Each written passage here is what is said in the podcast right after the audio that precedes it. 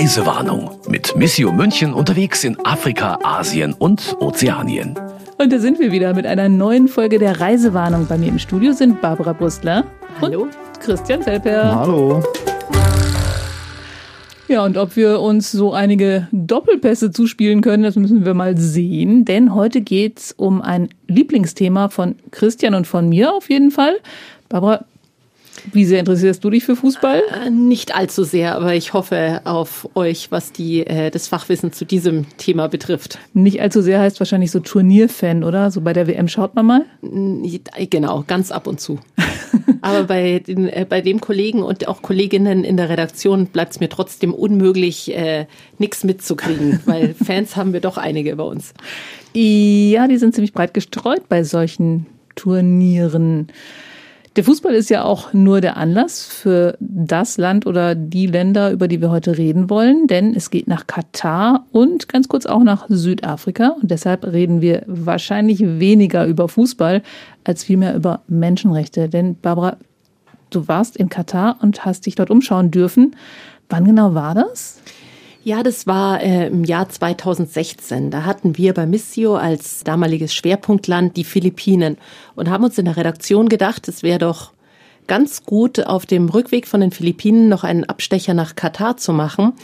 Also Katar hatte den Zuschlag zur Fußballweltmeisterschaft begonnen und das ganze Land war eine Baustelle. Und eben in der Sprache war auch schon, wie geht's den Menschen, die dort sozusagen am Rande stehen und die ganzen Arbeiten erledigen müssen? Und ein großer Anteil von diesen Menschen sind eben Menschen aus den Philippinen. Und darum haben wir auf dem Rückweg diesen Abstecher gemacht und das hat mich schwer beeindruckt. Man muss dazu sagen, dass die Reiseplanung ähm, auch mit Fußball zu tun hatte, weil, äh, wenn ich mich recht erinnere, Barbara, war das nicht so, dass eigentlich war, ich war, glaube ich, für die Reise eingeteilt, sozusagen. Oh ja, richtig.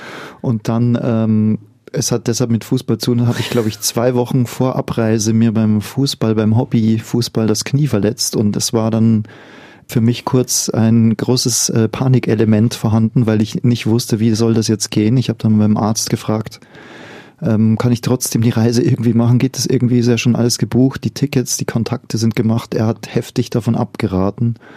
Und Barbara, mutig wie du damals warst, hast du meinen Hilferuf Eigentlich höre erhört. ich immer nur so äh, mutige Geschichten. Ja, das war aber auch eine tolle Sache für mich, weil der Christian eben ähm, sozusagen wirklich alles vorbereitet hatte. Also ich musste dann nur noch kurze E-Mails schreiben oder das hast auch noch du gemacht, die sozusagen gesagt haben, wir, wir tauschen einfach und ähm, ich habe das übernommen und wirklich davon profitiert, dass es perfekt geplant war und ganz, ganz gut geklappt hat. Aber dafür warst du in Südafrika 2010? Ja, genau. Während der WM? Ja, das war 2010 äh, zu Beginn der Fußball-Weltmeisterschaft war ich zusammen mit mehreren Kolleginnen von Missio und einem Fotografen, unserem bekannten Fritz Stark, der schon öfter hier Thema und auch zu hören war, ähm, waren wir in Kapstadt als Teil einer Delegation der Bayerischen Staatskanzlei und haben verschiedene Programmpunkte absolviert. Und die Fußball-Weltmeisterschaft fing da gerade an. Okay, und drei Begriffe hätte ich auch diesmal gern von euch, damit ich weiß, worum es denn so geht und was ihr dort so alles erlebt habt. Kafala Mm, Ich würde dann einfach Kapstadt sagen. und Kirche. Haben wir es? Hurra, Haben eine wieder? Alliteration, ich freue mich. Ja. Ich konnte dem dritten K jetzt nicht widerstehen. Weiß eigentlich jeder, was eine Alliteration ist? Muss man das nicht erklären? Das weiß doch jeder, dass das dann ist, wenn alle Wörter mit, der gleichen, mit dem gleichen Buchstaben anfangen. Ah, verstehe. Also K, K, K. Kafala, Kapstadt, Kirche. Oder Okay. Kafala sagt mir allerdings überhaupt gar nichts. Ja, dann ist es doch schon spannend. Ja, das Kafala-System ist ein äh, in der ganzen arabischen Welt verbreitetes System, das eigentlich die Menschen betrifft, die dort Ausländer sind und in Arbeitsverhältnissen sind, zum Beispiel Haushaltshilfen, an Baustellen arbeiten und so weiter. Und das ist ein System, das ganz, ganz viele Rechte dem Arbeitgeber gibt. Zum Beispiel das, ob man das Land verlassen darf, ob man den Job wechselt und so weiter. Und sehr, sehr wenig Rechte denen, die die Arbeit annehmen. Und als wir in Doha waren, eben in Katar, war das zu dem Zeitpunkt gerade so, dass auf Drängen der Inder und der Nepalesen eben sich der Emir von Katar und äh, sein Parlament dazu entschieden hatten, dieses Kafala-System zugunsten der Arbeitnehmer zu verändern. Und mittlerweile ist es glücklicherweise ein wenig so, aber ganz, ganz viele kritische Stimmen sagen längst nicht genug und viel davon auf dem Papier und nicht in der Tat ein eigentlich unmenschliches System und du hast auch sehr viel gesehen, was Herr Beckenbauer nicht gesehen hat. Ja, wir hatten dort tatsächlich die Chance, zu den Leuten zu gehen, die wirklich die ganze Arbeit machen. Man muss sich ja vorstellen, Katar, so ein kleines Emirat, hat 1,7 äh, Millionen ausländische Arbeitskräfte. Und nur ein ganz kleiner Teil ist die Bevölkerung, die wirklich von dort ist und die sehr, sehr reich ist. Und die ausländischen Arbeitskräfte, von denen ist auch nur ein ganz kleiner Teil in sehr guten Jobs. Und die meisten sind die, die quasi das machen, was wichtig ist, aber was kaum honoriert wird. Die Müllabfuhr, an den Baustellen arbeiten, die Haushalte schmeißen, all diese Sachen. Es ist eine Gesellschaft, die diese Gesellschaftsschichten extrem stark trennt. Das ist ganz unvorstellbar. Also wenn man nach Doha kommt, sieht man dieses Hochglanz-Doha. Man hat diese unglaublichen Wolkenkratzer, die Luxusjachten. Und daneben gibt's eben auch die Bevölkerung, die ohne alles lebt. Doha ist die Hauptstadt. Ganz genau. So viel verrate ich schon vor den Länderinfos. Aber bevor wir weiterreden, würde ich einfach gerne mal zu den Länderinfos kommen. Katar liegt auf einer Halbinsel nordöstlich von Saudi-Arabien, die nur ca. 180 mal 80 Kilometer groß ist. Die Hauptstadt heißt Doha und ist für ihre futuristischen Wolkenkratzer bekannt und eine hochmoderne Architektur. Der Islam ist Staatsreligion, die Scharia ist das Gesetzbuch. Das Land hat 2,7 Millionen Einwohner, von denen 90 Prozent Ausländer sind. Die Hälfte der Einwohner stammt aus Südasien. Wegen der großen Ölvorkommen und dem größten Erdgasfeld der Welt ist das Land extrem reich. Doch der Reichtum ist ungleich verteilt. Viele Migranten bekommen sehr niedrige Löhne und werden zum Teil menschenunwürdig behandelt. Für die Fußball-Weltmeisterschaft, die am 20. November beginnt, wurden acht Fußballstadien neu gebaut. Nicht nur wegen des heißen Klimas gab es Proteste in aller Welt gegen die Ausrichtung der WM in dem Wüstenstaat. Schlechte Arbeitsbedingungen beim Bau haben Menschenleben gekostet. Wie viele es sind, ist je nach Quelle unterschiedlich. Nach Angaben des WM-Organisationskomitees kamen 37 Menschen beim Stadionbau ums Leben. Amnesty International berichtet von 15.000 Toten. Außer den Stadien hat Katar auch einen neuen Flughafen, ein neues U-Bahn-System, neue Straßen und rund 100 neue Hotels gebaut. Rund um das Stadion, in dem das Endspiel ausgetragen wird, ist eine komplett neue Stadt entstanden. Mehr als 250.000 Menschen sollen daran mitgebaut haben. Ja, da kommt so richtig Fußballfieber auf, oder? Wie geht's dir? Hast du schon einen Tipp, der wer, wer Weltmeister wird? Ja, dieses Mal ist es wirklich so, dass, äh, glaube ich, zum ersten Mal die Fußballweltmeisterschaft unter einem extremen, wie soll ich sagen, negativen Stern erstmal steht. Also die Vorerwartungen sind richtig gering. Also ich glaube auch das öffentliche Interesse war noch nie so gering es gibt noch keine Merchandising-Produkte ja. in den Supermärkten, habe ich gesehen, oder kaum. Also sicherlich hängt es damit zusammen, dass es zum ersten Mal auch im November stattfindet, das Turnier, und nicht wie sonst im Sommer. Äh, es bleibt die Frage, über die wir uns vielleicht auch unterhalten können oder werden oder wie auch immer. Für mich bleibt die Frage, wird es auch so sein, wenn das Turnier stattfindet, weil es ja doch oft so ist, dass die die Spiele und die sportlichen Ereignisse überraschend äh, begeistern können Dinge, die man jetzt einfach noch nicht erwartet. Es kann sein, dass ein Team plötzlich die Herzen der Zuschauer gewinnt, weil sie einfach begeisternd spielen und, und plötzlich vergisst man auch dieses ganze Drumherum, ähm, was es eben jetzt an Begleitumständen gegeben hat. Aber dieses Mal bin ich da wirklich skeptisch. Also ich habe hm. dieses Mal das Gefühl, dass es während des ganzen Turniers so bleiben wird, dass man wirklich dieses im Kopf nach wie vor hat. Also das ist eigentlich nicht der richtige Ort und es waren nicht die richtigen äh, Bedingungen und Begleitumstände, wie sowohl dieses Turnier vergeben wurde, als auch die äh, Entstehung und Vorbereitung. Ja, also äh, ich habe überhaupt keine Lust zu gucken. Also jetzt wirklich ja. mal so rein subjektiv aufgrund all dieser Geschichte, Geschichten habe ich gedacht, ach, ach nö. Aber also, es könnte natürlich sein, wenn gerade Deutschland, wenn die die ersten ein, zwei Spiele mitreißend auftreten und spielen, kann schon sein, dass es hier wieder eine, ein, eine Euphorie Einen gibt. Ein Hype gibt ja. im Fußballland Deutschland. Wahrscheinlich, ja. Es gibt aber noch Tickets, habe ich gelesen. Also auch, das, auch das spricht ja eine Sprache, finde ich. Ja, und auch da hört man schon wieder, man muss eine App äh, herunterladen und sich registrieren, sodass man äh, kontrolliert werden kann, wo man sich bewegt und wie man sich benimmt und wo man sich aufhält. Auch das schreckt einen doch schon ab. Ja. Nee, genau. Also ich würde auch nicht hinfahren. Also selbst wenn es mir jetzt jemand schenken würde. Aber du warst da, Barbara. Vor, ich habe es jetzt schon wieder vergessen. 2016 waren wir dort, genau, als äh, der Zuschlag für die Fußballweltmeisterschaft äh, bereits gegeben war und als klar war, das ganze Land bereitet sich darauf vor. Also es war schon beeindruckend zu sehen, wie das dort losgeht und wie sie versuchen, eben dieses immens große Ereignis an sich zu ziehen und eigentlich auch dadurch positiv aufzutreten. Und man hört ja jetzt bei euch Fußballfans, das ist aber nicht so hundertprozentig gelegt. Irgendwie. so richtig kommt das nicht an. Ja. Genau. nicht so an. Aber du hast ja auch diese, diese schöne Seite von Katar angeschaut, weil ich habe dann in der Reportage gesehen, da steht dann erstmal ein Gondoliere. Ja. Auf, äh, also sehr prominent in, mit dem größten Foto da. Also ob man schön findet oder nicht, an, zumindest an der reichen Seite von Katar kommt man definitiv nicht vorbei. Also in Doha ist Reichtum und Luxus äh, wirklich überall präsent. Man hat diese unglaublichen Wolkenkratzer und wir waren da in so einem, haben uns ein bisschen reingeschlichen. Wir sind zu einem Scheich, der vor uns gelaufen ist, einfach durch diese äh, Panzerglastür gefolgt. Der brauchte nämlich einen Zugangschip. Der hat in dem Hotel gewohnt, The Torch, daran erinnere ich mich noch. Hat sich ein bisschen gewundert, warum wir da hinter ihm so reinschleichen. hat uns aber nicht rausgeschickt und dann waren wir da drin, haben uns das auch alles, wahrscheinlich hätten wir auch legal reingehen dürfen, ja. Aber es war natürlich so, und sind dann in diese Mall gekommen, eine Einkaufsmeile, in der dann auf einmal so ein klein Venedig aufgebaut ist und ein Gondoliere die Besucher äh, unter, unter Musiktönen in einem künstlichen Himmel herumgondelt und überall kannst du Gucci, Prada, Armani kaufen, wie bei uns in der Maximilianstraße in München.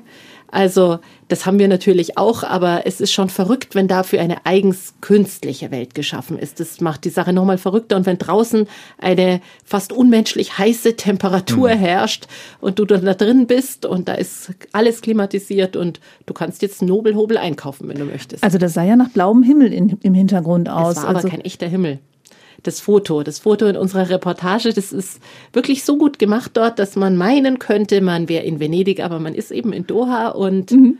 kann bei, da shoppen. In Venedig bei wie viel Grad? Also da drin also ist da es drin? kühl. Da, da drin also so hat es angenehme 20 Grad. Aber draußen hat es halt knappe 40. Geht man nach draußen in Katar? Also die Kataris, die bewegen sich jetzt nicht gerne laufend. Man braucht sich dann nicht Verstehe. so vorstellen, dass man so durch die Stadt schlendert, außer am Abend natürlich, wenn das dann angenehm wird. Aber tagsüber bewegen sich die meisten Leute in Autos. Das ist tatsächlich so ein Leben. Du gehst aus deinem klimatisierten Büro oder eben zu Hause raus, steigst in ein Auto und gehst an den nächsten Ort, an dem du das eben alles gut aushältst. Du warst im Frühling da, oder? Wir waren genau, wir waren im März, April unterwegs. Christian, du wirst dich noch erinnern an die Knieverletzung. Ja. Das muss um den Dreh gewesen Februar, sein. März war das ungefähr, ja. Genau, und ja. Wie und warm ist das dann da so?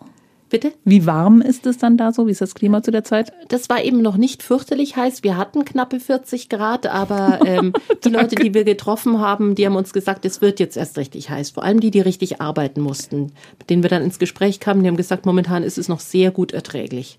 Ja, genau, weil du hast nämlich Leute getroffen, die die Fernsehthemes, die jetzt dorthin fahren, wahrscheinlich nicht treffen, weil ich glaube, letzte Woche, vorletzte Woche ging es irgendwann durch die Medien, wenn jetzt Fernsehteams von der WM berichten, dann bekommen die nur eine Drehgenehmigung, wenn sie sich an ziemlich strenge Auflagen halten. Zum Beispiel keine Aufnahme in Privaträumen, keine Aufnahmen in den Unterkünften von Gastarbeitern. Die Einschränkungen gelten auch in Regierungsgebäuden, Kirchen, Universitäten, Krankenhäusern und bei Privatunternehmern. Du warst überall da, oder? Wir hatten das Glück und ich glaube, Christian, das hast du einfach sehr gut organisiert mit dem damaligen Bischof des nördlichen Arabiens, der Camillo Balin, der ist jetzt 2020 verstorben. Jetzt ist momentan ein Schweizer Bischof in der ganzen Region. Und durch die Kontakte, die Missio da auch hat, ist es dann durchaus möglich, auch zu den christlichen Gemeinden zu kommen und die sind ja nicht im Stadtzentrum, darf man sich nicht so vorstellen, dass da irgendwo in Doha eine Kirche steht, sondern man muss ewig weit durch die Wüste rausfahren und da gibt es den sogenannten Religious Complex. Also den Ort irgendwo im Nirgendwo, wo dann die Kirchen angesiedelt wurden. Und 2006 erst durfte dort eine katholische Kirche entstehen. Und da waren wir eben. Da ist dann eine große Mauer und ein Riesenparkplatz davor, denn die Leute können nur mit Privat-PKWs im Prinzip oder Bussen kommen, was es schon schwierig macht für die Arbeiter, einen Gottesdienst zu besuchen.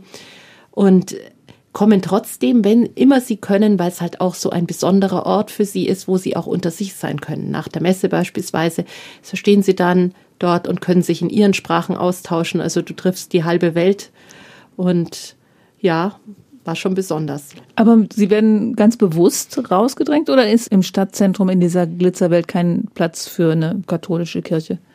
Also man muss ja sagen, wenn man nach Saudi-Arabien, dem großen Bruder Katars, blickt, dann wäre es dort überhaupt nicht möglich, sowas zu haben. Und gerade die, die Emirate sind ja liberaler. Also es ist ja was Besonderes, dass auf dem Boden, der ja durchaus Mekka nah ist, überhaupt Gotteshäuser der anderen abrahamitischen Religionen, die werden ja sozusagen äh, dort geduldet und auch auf sozusagen Gutheißen des Emirs sogar angesiedelt. Äh, das, das darf dort entstehen. Aber sich durchzuringen, das ganz ins Stadtzentrum zu tun, das wäre dann vermutlich zu viel verlangt. Also es ist natürlich jetzt immerhin eine Straße da mittlerweile. Ganz am Anfang war da nur Wüste und äh, das hat das Ganze nicht einfacher gemacht. Aber das waren jetzt nicht die Gegenden, die du so ganz besonders heftig gefunden hast. Du steigst ein in der Reportage nach dem Gondoliere mit Fensterputzern. Wir haben eben immer versucht, mit den Leuten ins Gespräch zu kommen, die dort wirklich die Arbeit machen. Und an einem dieser Hochhäuser kamen wir dann eben mit Fensterputzern ins Gespräch und es war unglaublich. Die haben sich dort abgeseilt bei glühender Hitze schon für uns, haben aber eben uns bestätigt, es wird noch viel schlimmer, wenn mal draußen 50 Grad sind, sind an so einem Fenster, wenn du es putzt, dann 70 Grad wegen der Reflexion. Stimmt. Und äh, dann wird, wird auch die Arbeitszeit verkürzt, dann musst du nicht mehr acht Stunden arbeiten, sondern sechs Stunden, aber auch das ist kaum erträglich. Und die waren eben von den Philippinen und waren auch wirklich angetan, als sie gehört haben, wir kommen gerade daher und wir konnten ein bisschen über die Heimat reden, denn die Leute, die dort sind, um zu arbeiten, da ist ja niemand da, weil er sich das, oder fast niemand, weil er sich das als großen Karriereschritt überlegt, sondern das sind die allermeisten von diesen Leuten. Es sind Leute, die Geld verdienen wollen, um es nach Hause zu schicken, um die Familie dort über die Runden zu bringen. Und sind in der Zeit, in der sie sich in diesem Umfeld befinden, meistens sehr einsam. Das haben sie uns auch alle erzählt. Wie lange wohnen die in der Regel dort? Die haben so Arbeitsverträge, ist unterschiedlich, ein paar Jahre. Mhm. also es ist nicht so, dass man sich überlegt, dorthin auszuwandern, sondern man geht mal für ein, ein Jahr oder für eine bestimmte Zeit dorthin, um Geld zu verdienen? Genau.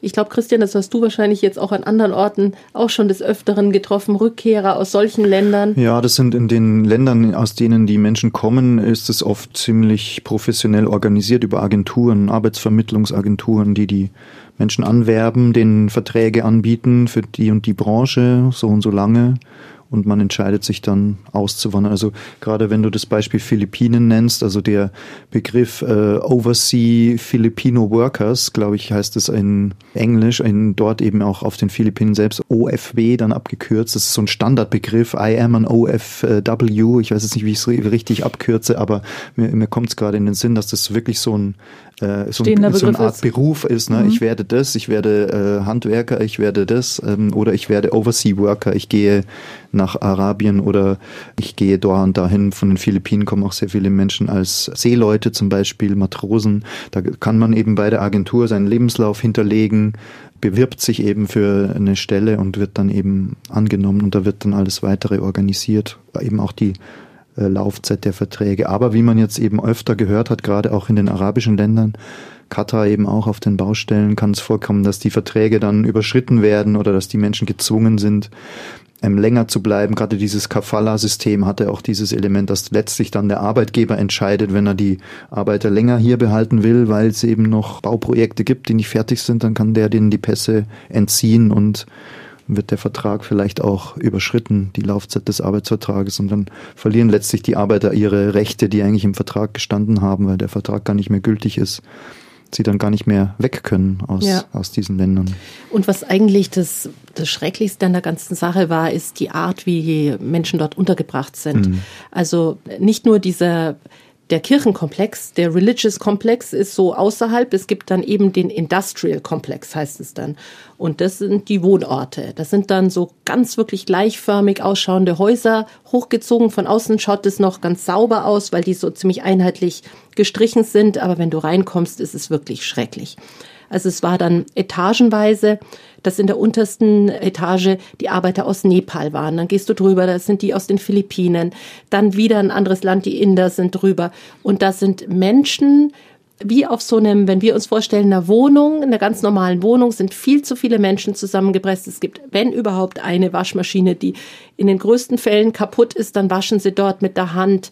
Dann gibt's diese eine Herdplatte, wo all diese Leute, wenn sie dann äh, mit dem Bus da rausgekarrt wurden, sich abends noch irgendwas da zu essen machen. Und wir haben, das werde ich nicht vergessen, wir haben so einen Bus gesehen, der die Arbeiter zurückgebracht war, weil wir abends da erst dort waren und wie die da aussteigen und alle komplett kaputt sind und dann an diesen komplett unwirtlichen Ort gehen, wo man wirklich nur übernachtet. Da ist nichts, ein Zuhause und nur Männer waren es dort. Das nur Männer aufeinander die wirklich jeden Tag arbeiten, Geld geht nach Hause und das ist eigentlich kein Leben in der Form. Das wollte ich gerade fragen. Gibt es auch Familien dort? Nehmen die ihre Familien mit für die Zeit oder, aber du sagst gerade, das sind in der Regel hauptsächlich Männer, die sich wirklich für ein paar Jahre abseilen die, die sich so von verpflichtet allem, haben, oder? genau, die, da ist es so. Es gibt natürlich auch rein Frauen, die als vor allem Haushaltshilfen dann irgendwo hingehen. Aber in dem Fall, was wir da gesehen haben unter den Arbeitern, war das so. Es gab die einzelnen Glücksfälle, muss man sagen, die haben wir auch getroffen, zum Glück. Also gerade auch von den Philippinen. Eine Frau hat mitgearbeitet an diesem neuen Hafen, der entstanden ist, ein Riesenprojekt als Projektleiterin. Das ist natürlich ein toller Job. Die hatte sich da frei dafür entschieden. Die nimmt auch die Nachteile des Landes in Kauf. Sie kann sich nicht ganz so frei bewegen, wie sie das zu Hause kann und Verschiedenes ist im Leben nicht möglich, was auf den Philippinen durchaus möglich ist. Aber das ist eine ganz bewusste Entscheidung, die dann ganz anders ist, als wenn man so einen Vertrag, wie es der Christian vorhin geschildert hat, unterschrieben hat und sich auf ein paar Jahre irgendwie ausliefert. Und eigentlich haben die meisten dort gezählt, bis der Tag vorbei ist und gewartet und irgendwann wollen die einfach heim. Kommt man aus der Nummer gar nicht wieder raus? Naja, also äh, wenn man sich so verpflichtet hat, dann kommt man da nicht so leicht raus, nein. Aha, okay. Weil du hattest gerade gesagt, die können das auch willkürlich verlängern. Nehmen die denen die Pässe ab oder wie, Ja, wie also das funktioniert das? Weil jetzt, das, ähm, ich meine, das, das klingt ja erstmal, das ist auch vorher gesagt, ähm, dass sie dieses System ja so ein bisschen abgemildert haben. Das klingt ja jetzt nicht so viel anders als Spargelstechen in Deutschland. Wo ist der Unterschied? Ich weiß gar nicht, ob es so viele Unterschiede gibt. Das ist ja gar nicht schlecht, die Parallele auch zu ziehen, äh, dass eben gerade im Bereich billiger Arbeitskraft und billige Arbeitskraft ist es letztlich, auf einer Baustelle ein WM-Stadion zu bauen, äh, obwohl die äh, schwer schuften und schwere körperliche Arbeit leisten, ist es viel zu schlecht bezahlt und die Bedingungen sind immer schlecht. Und es ist bei Erntehelfern letztlich genauso, dass man die Notlage der Menschen ausnutzt. Man weiß, es gibt genügend Leute, für die das immer noch eine Verbesserung des Lebens ist, in ein fremdes Land zu gehen, dort eine Weile hart zu schuften und Geld zu bekommen, das ich dann äh, für mich selber oder für meine Familie habe und es nach Hause schicken kann. Diese Notlage, die gibt's äh, eben weltweit äh, in verschiedenen Bereichen, sei es eben Baustellen, Erntehelfern, gibt's in Bergwerken, ja, Erntehelfer gibt's auch in Afrika, die dann angeworben werden aus Nachbarländern. Ja, ich weiß nicht, wo mein Gedanke gerade hinführt, aber ihr versteht, was ich meine. Was mir dazu kommt, ist, die, die Spargelstecher sind zwei Monate in Deutschland und wissen dann ganz sicher, dass sie nach Hause gehen können. Und was ich mich frage, ist, warum sterben so viele Menschen auf diesen Baustellen? Ja, die große Hitze ist natürlich nicht erträglich. Das sind eigentlich keine Arbeitsbedingungen, unter denen du solche körperliche Arbeit leisten dürftest. Das sind zu lange Arbeitszeiten, die Hitze ist nicht menschenfreundlich, Essen und Trinken ist vielleicht nicht gewährleistet. Also es einfach, das würde niemand von uns aushalten. Ja, und ich denke, es kommt dann dazu, dass man dann auch keine Zeit hat, äh, krank zu sein zum Genau. Beispiel. Es wird oft dann so sein, wenn jemand zum Beispiel, was weiß ich, irgendeine kleine Erkrankung gerade hat und dann aber trotzdem weiterarbeitet. Ähm, Vielleicht hat man schon ein Kreislaufproblem, wie auch immer, aber man arbeitet dann trotzdem weiter, weil man sich nicht leisten kann, auszusetzen zum Beispiel. Ähm, Das, denke ich, kommt dann mit dazu. Und Und, und die Sicherheitsstandards sind sicher nicht gewährleistet Hm, genau. gewesen immer. Also es gab sicher enorme Unfallgefahren auf Ja. den Baustellen und die Arbeitssicherheitsstandards wurden da eben zu wenig überprüft. Es hat sich ja erst durch den internationalen Druck überhaupt erst da was getan. Also es ist ja jetzt schön auch zu sagen, die äh, Regierung von Katar hat da Fortschritte gemacht oder das Emirat hat sich da bemüht und so weiter, was ja sicherlich stimmt. Aber hätte es nicht diese internationale Aufmerksamkeit gegeben, jetzt durch Medienberichte, gerade auch aus England, die da wirklich auch vor Ort nochmal genau. genauestens auch mhm. recherchiert haben und ähm, und auch äh, ein großes weltweites Echo ausgelöst haben. Sonst da hätte sich ja überhaupt gar nichts getan. Aber da sind wir bei einem ganz spannenden Punkt eigentlich. Dann hat die WM doch was Positives dem Land oder den Menschen dort gebracht. Oder nicht? Ja, da wird am Ende, wird man da äh, das Resümee ziehen müssen. Jetzt schauen wir erstmal, ja. wie das dann verläuft. Nochmal einen Schritt zurück, die Sicherheitsstandards. Du hattest, glaube ich, auch mit diesen Fensterputzern ja. äh, gesprochen. Das sah auch nicht so, das sah ziemlich abenteuerlich aus, oder? Ja, also das, ähm, das weiß ich jetzt nicht so. Das, das kann, dazu kann ich jetzt leider nicht so viel mhm. sagen, ob das jetzt wieder diese, ob das normal ist, sich da so abzuseilen. Es sah zumindest gefährlich aus. Das wäre ein Horror für ich, mich. Ja. Ich denke mir auch, echt so genau weiß ich es nicht, weil ich jetzt, ja. ich habe diese Vororterfahrung nicht so sehr, aber ich stelle mir halt auch vor, äh, man ist Arbeiter in der Fremde und da hat man doch immer die Schwierigkeit, wenn es ein Problem gibt. Also wenn man krank wird, wenn man sich verletzt, dass man medizinische Hilfe kriegt, also immer dann ist es doch schwierig. Äh, und, und da entstehen ja dann die Probleme, dass man eben vielleicht eine Krankheit zu spät behandelt oder eine eine Verletzung, die man äh, bei, bei der, einem Arbeitsunfall vielleicht zu mhm. wenig äh, drauf geschaut wird. Ähm, und, und immer dann, sobald äh, jemand jung und kräftig ist und einfach arbeiten kann, geht das ja immer äh, ja. zwei, ja. drei Jahre. Aber diejenigen, die da eben nicht in Topform sozusagen sind, wenn wir beim Sport, mit, bei der Sportmetapher bleiben, für die wird es schwierig. Und die fallen dann oft hinten runter und werden dann. Sind die krankenversichert? Katar hat ja mm, eigentlich das sowas wie nicht. ein Sozialsystem. Also ich habe irgendwie gelesen, auch Ausländerkinder gehen dort zu Schu in Schulen und mhm. so weiter. Also so ganz. Aber ob es eine Versicherung gibt, wie sie bei uns da für jeden gilt. Also ich spekuliere jetzt, aber äh, ist das, was ich da von denen, äh, die wir in Nairobi getroffen ja. haben, die in Saudi-Arabien waren und die eine Frau erzählt hat, dass sie in der, in der Klinik waren. Das ist ja dann immer so, äh, wenn man einen Arzt bezahlen kann, dann geht kann das. man sich behandeln lassen, mhm. da, egal ob man eine Krankenversicherung hat oder mhm. nicht. Und da muss hängt es dann oft davon ab, dass der Arbeitgeber das vielleicht auch bezahlt und ja. Und was man auch sehen muss, ist natürlich die Mentalität von denen, die dort arbeiten. Die arbeiten da, um maximal wenig selber auszugeben ja. in dem Land um maximal aus sich selbst herauszupressen und das nach Hause zu schicken. Sei es, dass dort ein kleines Häuschen gebaut wird oder ein Haus oder dass eine Familie ernährt wird. Oft sind ja in solchen Ländern wie den Philippinen oder auch Nepal sind ja beide Elternteile irgendwo in der Welt und versuchen Geld zu verdienen, nach Hause zu schicken.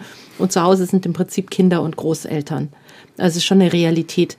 Da äh, bin ich mir ziemlich sicher, dass ne, mit einer Krankheit nicht sofort ein teures Medikament gekauft wird oder eine Diagnose zu spät kommt, all die Dinge, die halt dann so sind. Was haben die Leute dort erzählt? Äh, bereuen die, dorthin gegangen zu sein? Weil ja, ich meine, das Geld ja. können sie ja dann nach Hause schicken. Ja, wir hatten schon mehrere Gespräche und ich kann mich an einen Mann erinnern, der gesagt hat, wenn der gewusst hätte, was da auf ihn zukommt und wie einsam das ist, dann hätte er es nie gemacht. Und er hat ein Beispiel gebracht.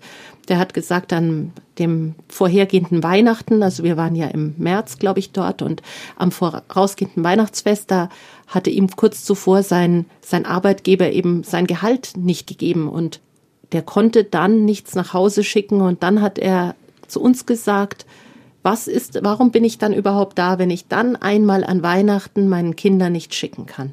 Ja, ausgerechnet also, Weihnachten dann noch. Ja, es hatte für ihn diese immense Bedeutung, wenn er schon das ganze Jahr sich dort abschuftet und, und sowieso niemanden hat, die sind für sich allein und sitzen wirklich auf, muss ich vorstellen, in so einem Raum, in dem einfach nur die Betten sind. An den Betten hängen die Hemden, die trocknen müssen. Da ist dann ein Bild von einem Kind an der Wand äh, und, und ist ausgedruckt, ein Ausdruck von einem Handyfoto. Solche Sachen sind das. Das ist eigentlich überhaupt keine Privatsphäre, über, überhaupt kein Leben, das äh, irgendwie eine, eine Ruhe kennt und wo man sich zurückziehen kann, ist alles nicht da.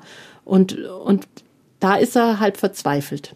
Umso wichtiger sind wahrscheinlich diese, diese Kirchen außerhalb der Stadt, wo man dann zumindest mal reden kann und sowas wie ja, Freizeit genießen ist wär, so wär deutlich übertrieben. Raum hat genau. eigentlich ein bisschen. Also ein Raum, in dem man nicht sofort auffällt, weil man zu einer anderen Personengruppe, zu einer anderen Menschengruppe gehört. Das ist eben so, das ist so voneinander getrennt. Das ist eben keine Gesellschaft, die sich vermischt und dann wirklich miteinander lebt, sondern es ist eine Gesellschaft, die separat voneinander existiert.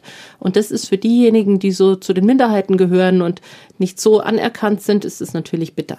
Ich hätte noch eine Ergänzung hier, was, was ich bei der Sache eben auch wichtig finde, ist, also einerseits ja, ähm, arabische Emirate ähm, gelten als gastfreundlich und arabische Kultur ist natürlich eine extrem gastfreundliche Kultur oft, aber eben genau wie du sagst, wenn es um Menschen aus dem Ausland geht, ist es oft sehr streng voneinander separiert. Ähm, und was man den Emiraten und auch einem Land wie Katar ja wirklich vorwerfen kann, ist ja auch die Frage, dass sie sich nie um Flüchtlinge zum Beispiel gekümmert haben aus, aus diesen Ländern. Also die haben so gut wie nie äh, Flüchtlinge aus Syrien aufgenommen, zum Beispiel. Das war eine große Frage vor einigen Jahren, auch mhm. um, die, um die Zeit herum, als ihr diese Reise gemacht habt. Da hat man ja dann immer nur gelesen und gehört, die nehmen Arbeitskräfte gerne, aber wenn es um eine Notlage geht, also gerade auch in der äh, arabischen Welt wäre das eine Gelegenheit gewesen, sich zu präsentieren als wohltätige Nation, wenn das schon so reiche Emirate sind. Ähm, aber da war leider sehr, sehr wenig Solidarität. Das hat man dann eher Libanon, auch Türkei aufgehalst oder eben dann mhm. Westeuropa. Und das finde ich schon auch ein Vorwurf, der finden, zu wenig thematisiert wird, wenn man eben auch jetzt darüber redet, was hat Deutschland für eine Beziehung zu einem Land wie Katar. Wir merken jetzt, die Fußball-WM dürfen wir gar nicht so stark kritisieren, weil wir jetzt gerade ein Gasabkommen geschlossen genau, haben. Genau, das kam ja noch dazu, dass ähm, dann plötzlich von daher äh, Geschäftskontakte schon, entstanden sind, die man gar nicht wollte. Sind, ja. Ne? Das sind neue Geschäftskontakte, glaube ich, oder? Also das sah war, schon ziemlich ja, nach Kniefall vor. Sonst also war natürlich die Erdölfrage ja, auch immer. Die stand schon auch früher im Raum, aber ich glaube, so wichtig wie das Gas momentan ist und Katar ist eben der drittgrößte Gasbesitzer weltweit äh, nach Russland und Iran. Äh, so wichtig war das noch nie. Es ist ein unglaublich einflussreiches Land. Also Katar macht es auch äh, sehr klug, äh, sozusagen viele Verbündete zu haben, sei es äh, im, in den USA und auf der anderen Seite auch auf islamistischer Seite. Also man weiß eigentlich nie so genau, mit wem hat man es zu tun, wer wird wo gefördert mhm. und es ist enorm viel Geld. Dieses Northfield, dieses berühmte Gasfeld, äh, wo, wo Ihnen eben ein Drittel gehört. Weltweit größte. Weltweit größte Gasfeld ist ein enormer Reichtum. Und ja, da musste auch der Robert Habeck hin. Ja. Ich habe auch in, in afrikanischen Ländern, mir, mir fällt gerade nicht ein, wo, das klingt jetzt so ein bisschen übertrieben, als wäre ich schon in tausenden Ländern gewesen. Aber, aber so in so einigen, hast schon von einigen erzählt. Ich meine, es war in Burkina Faso, dass an mehreren Gebäuden auch Schilder dran waren, Qatar Charity. Also es gibt so eine Art Entwicklungshilfe okay. aus den Emiraten und auch, auch gerade auch aus Katar die sicher vielleicht äh, in wohltätiger Absicht ähm, auch Gutes tun, aber man auch nie so genau weiß, was sind da die Interessen? Äh, es wird da der Islamismus gefördert? Wird die äh, islamische Weltreligion verbreitet? Und in, in welchen? Und ist das eine staatliche Hilfe, also eine staatliche Entwicklungshilfe oder ja. überlegt sich ja. irgendein Gibt es da Scheiche, weiß ich nicht, irgendein reicher Mensch, ich gebe da mal ein bisschen was hin, weil ich was Gutes tun möchte. Ja, letztlich, also Barbara, du weißt es besser, aber so ein Emirat ist ja eigentlich eine Familiendynastie, genau. oder? Das, das, die Herrscher, das, das Herrscherhaus ist ja. Die Altani ist dort an der Macht und ist dann auch quasi das Herrscherhaus, das dann die Dinge äh, in den Händen hält. Und es ist schon so, dass das dann auch staatlich alles geregelt ist, zum Beispiel auch die Fluglinie und, und alle wichtigen Dinge, die da dazugehören. Also die Wohltätigkeit ist natürlich auch in der islamischen Welt von großer Bedeutung. Ja. Und den Armen zu helfen hat ähnlich wie bei uns im Christentum auch einen ganz hohen Stellenwert. Aber es ist schon so, wie du, wie du sagst, Christian, es wird anders gemacht. Und ich glaube, das ist ein wesentlicher Punkt. Wir sehen das auf den Reisen, auch gerade ähm, in den afrikanischen Ländern, dass da der eine, die andere, eine oder andere Wohltätigkeit stattfindet. Aber gerade diese Flüchtlingsfrage, die Antworten, wie sie woanders gegeben wurden, wurden von Seiten der Golfstaaten nicht gegeben. Oder noch ein Beispiel, was hierzulande immer wieder jetzt anklingt in der Diskussion und was hier an dieser Stelle schon auch sagen muss, ist dieses Thema der Geschäftsbeziehung mit München und Bayern, ja, Fußballclub FC Bayern München. Jedes Jahr fahren die ins Trainingslager im Winter, weil sie dort beste Bedingungen vorfinden, auch wirklich hofiert werden. Gleichzeitig gibt es einen Sponsor, Qatar Airways, die Fluglinie hat äh, ein Sponsoring in München und es wurde jetzt aus, aus den Fankreisen mehrmals der Vorwurf laut, äh, ist es denn wirklich äh, angezeigt, dass der, der Top-Verein äh, in Deutschland sich eben eine Geschäftsbeziehung Die haben sich da leistet. richtig gezopft auf der letzten, was war das? Ja, das habe ich auch mitbekommen. Sogar oder? ich als nicht Als ein, ein, ein Ja. Fan tatsächlich mal nachgefragt hat und Uli Hoeneß ziemlich sauer geworden ist. Ja, eben, also dann zu sehen, wie diese Fragen da abgekanzelt werden, also das, als ob man das überhaupt nie thematisieren soll, war, was ist doch eine angenehme Geschäftsbeziehung, war, was gibt's denn da ich glaube, überhaupt zu seine? Antwort war, sie sind ja keine Menschenrechtsorganisation, sondern eben der FC Bayern, wenn ich mich richtig inter Ich habe es im Radio gehört. So ähnlich, ja. Wo, wo man halt die wichtigen Sachen hört, genau. Ja, vielen Dank. Ne? Also das ist sicherlich ähm, ist es so, dass man sagen kann, es ist scheinheilig, jetzt bei Katar besonders kritisch zu sein, aber vor vier Jahren die Fußball-WM in Russland äh, stattfinden zu lassen, war sicherlich genauso bedenklich, wenn man jetzt sieht, wie sich das entwickelt hat in den vergangenen Jahren und bis jetzt hin zum Krieg, den Russland gegen die Ukraine führt mit allen Auswirkungen, aber auch Olympische Spiele in China. Auch da ist die Frage, welch, wie der Menschenrechte immer wieder mitgeschwungen, aber so deutlich und so unter diesem Brennglas wie jetzt in Katar hat man das noch nie gesehen. Und vielleicht ist das auch ein Vorteil oder vielleicht ist das auch was Gutes, dass man vielleicht das Gefühl hat, beim nächsten Mal ist es nicht mehr möglich. Also jetzt noch eine Fußball-Weltmeisterschaft nochmal dorthin zu vergeben, das Ja. ähm, halte ich jetzt momentan für undenkbar. Also das wurde ja vor 10, 12 Jahren schon vergeben, 2010. Damals schien das noch möglich zu sein. Aber Heute weißt du, was mich nicht gerade mehr. Mhm. stutzig gemacht hat? Du hast gerade gesagt, der FC Bayern fliegt im Winter immer ins Trainingslager dorthin, weil die Trainingsbedingungen optimal sind. Ja. Dann haben es die Fußballer ja dann doch jetzt ganz gut während der WM, oder? Die haben es jetzt gut, weil deswegen die ja eben jetzt auch im November stattfindet. Normalerweise hätten die sie auch vergeben nach äh, in, in den Sommer, Juni, Juli, bis dann mal irgendwem eingefallen ist, ja Moment, da ist es aber heiß. 50 Grad ist jetzt nicht so praktisch. Genau. Sind das Open-Air-Spiele? Nein. Äh, ja, das sind schon äh, Stadien unter freiem Himmel. Und im November wird es da wohl mm, vergleichsweise angenehm zu spielen sein. Die sind für sich ja auch klimatisiert, aber ich bin kein Fußballprofi, was die so gewohnt sind, aber die sind eben, wenn sie da im ähm, Trainingslager Dezember, Januar die Zeit verbringen, ist auf jeden Fall angenehmer als hierzulande im Winter. Ich habe ja vorher so ein bisschen äh, geschaut, was das so für ein Land ist und was ich auch gelesen habe. Und das wäre jetzt, fände ich persönlich fast so ein bisschen Ella Badge. Da regnet es um die Jahreszeit öfter mal, habe ich gelesen. Also wenn dann, wenn dann heftig. Ja, das würde man eigentlich wünschen, dass der. Vielleicht hören Sie ja zu, Herr FIFA-Präsident. Vielleicht werden Sie wenigstens äh, nass, wenn Sie den Pokal übergeben. Was sollen denn jetzt, wie sollten jetzt eigentlich die, die Fußballer reagieren? Was meint ihr? Sollen die halt jedes Mal vor jedem Spiel ähm, vor Human Rights demonstrieren oder Das ist auch wirklich eine Frage, die man nicht so einfach beantworten kann. Was wird jetzt erwartet? Also ist es denn jetzt, wäre es denn jetzt gut, als Spieler zu sagen, ich mache da nicht mit, ich gebe ein Statement ab? Die Deutschen haben doch jetzt entschieden, der Kapitän trägt irgendeine Art äh, Kapitänsbinde mit bestimmten, äh, ist eine Aufschrift oder bestimmten Farben. Mal gab es das Thema Regenbogenbinde, aber die sieht jetzt nochmal anders aus, glaube ich.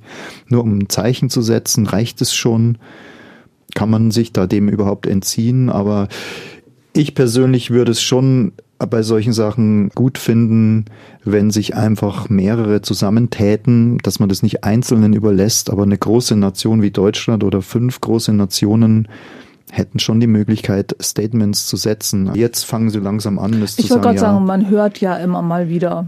aber man hat immer das Gefühl, nachdem jahrelang auf die eingeredet wird, ähm, verstehen sie es dann. ah, Ja. okay. Aber ich bin da auch nicht sicher, was. Ich meine, es ist bei jungen äh, Profisportlern, es ist deren Job. Die sind Teil dieser Maschinerie. Wenn sie nicht mitspielen, dann kommen andere, Ja. die nominiert werden, so leicht. Also da, da wird schon oft viel verlangt, finde ich, Hm. von Einzelnen. Aber mh, ich denke schon, dass sie mutiger sein könnten. Die denken oft, es reicht dann bei so einer Kampagne mitzumachen. Wir sind, sagen Nein zu Rassismus, wo das jeder in die Kamera sagt. Und dann haben sie sich sozusagen irgendwie positioniert. Aber man hat dann schnell das Gefühl, das ist dann eben eine Art Marketing. äh, Kampagne und was dann dahinter die, die richtige Einstellung ist, weiß ich nicht. Wobei beim Fußball ist Rassismus ja wirklich total doof. Also Fußballvereine sind ja die integrativsten Vereine, die man sich vorstellen ja. kann, glaube ich, ja. in, in Deutschland. Also wenn, wenn Kinder zusammen Fußball spielen, aus, vor, ist es völlig wurscht, wo sie herkommen. Gerade auch äh, Zuschauer beschimpfen äh, Spieler anderer Herkunft, anderer Hautfarbe. Das ja. kommt leider immer noch viel zu oft vor.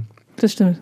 Ja, die Bananengeschichten in den Stadien, in den deutschen Stadien sind da auch nicht so. Aber nett. ohne das aber jetzt vielleicht zu weit zu führen, aber das hat es immer schon wieder diesen Vorwurf gegeben, selbst bei einer Fußball-WM 1978, ich will jetzt nicht hier ganz weit abschweifen, aber nur kurz gesagt, die fanden, ja, aber die fanden damals auch in Argentinien statt. Da war eine Militärdiktatur am Werk und man hat von hätte von Deutschland erwartet als amtierenden Weltmeister, dass die sich zumindest mal äußern. Da, da, heutzutage weiß man, dass zur selben Zeit Oppositionelle in den Gefängnissen verschwunden mhm. sind und gestorben sind und mm, die Informationen waren damals aber auch schon bekannt, aber äh, man hat sich da einfach nicht, äh, ja, man hat sich da äh, rausgehalten. Man hat behauptet, es würde nur um Sport gehen und nicht um Politik, deswegen haben wir da nichts zu sagen.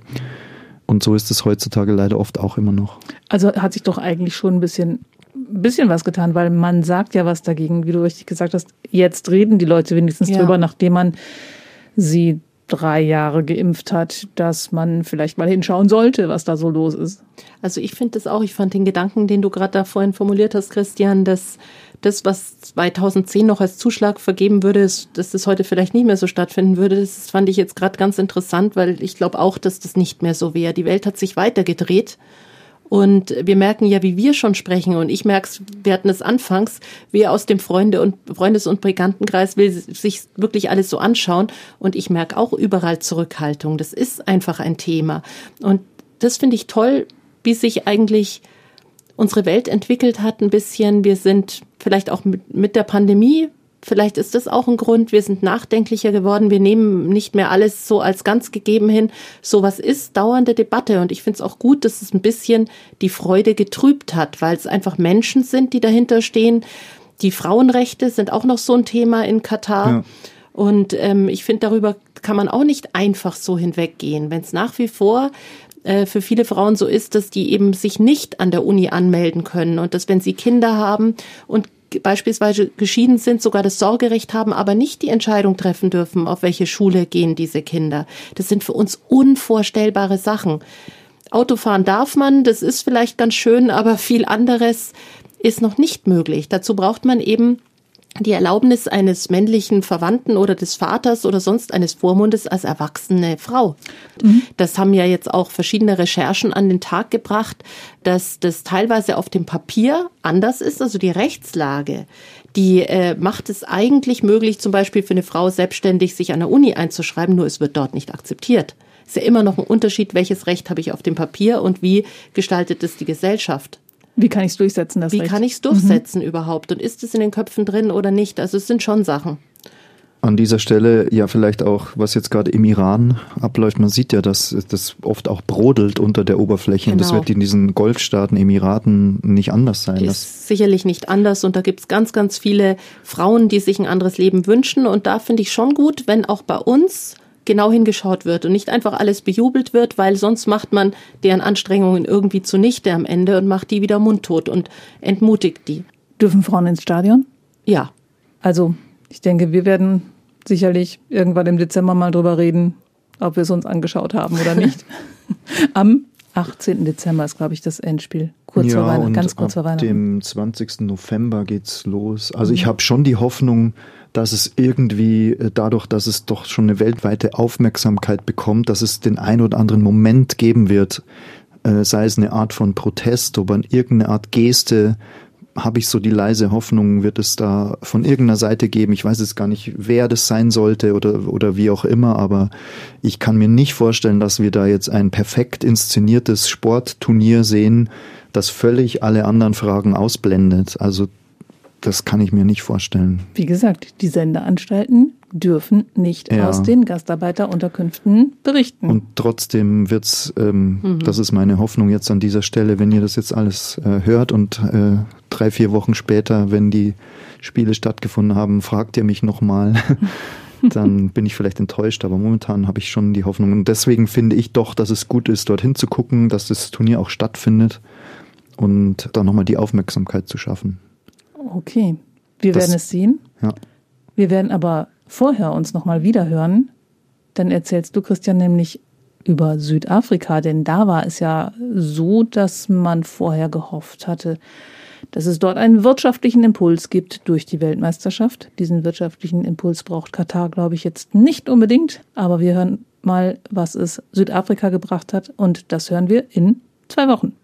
Gut. Bis dahin verabschieden wir uns für heute, sagen wir Tschüss, Ihre Barbara Brüstler, Christian Selper und Brigitte Strauß. Das war Reisewarnung mit Missio München unterwegs in Afrika, Asien und Ozeanien. Ein Podcast von Missio München, produziert vom katholischen Medienhaus St. Michaelsbund.